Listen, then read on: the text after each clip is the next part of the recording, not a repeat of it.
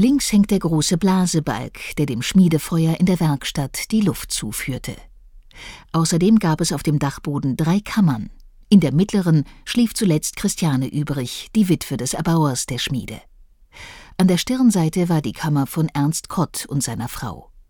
Ernst war ein Neffe von Christiane. Da das Ehepaar übrig kinderlos war, erlernte er das Schmiedehandwerk und übernahm nach dem Tod Bernhard Übrichs dessen Werkstatt.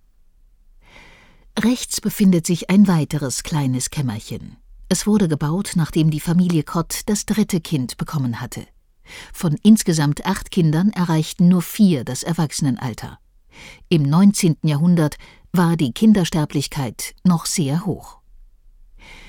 Die Geschichte unserer Schmiedefamilie hatte ein unglückliches Ende.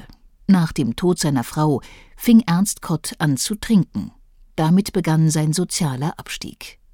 Seine Tante enterbte ihn schließlich und ließ ihn in ein Trinkerheim nach Erfurt einweisen. Die Schmiede und alle Werkzeuge wurden 50 Jahre nach Aufnahme des Betriebs verkauft.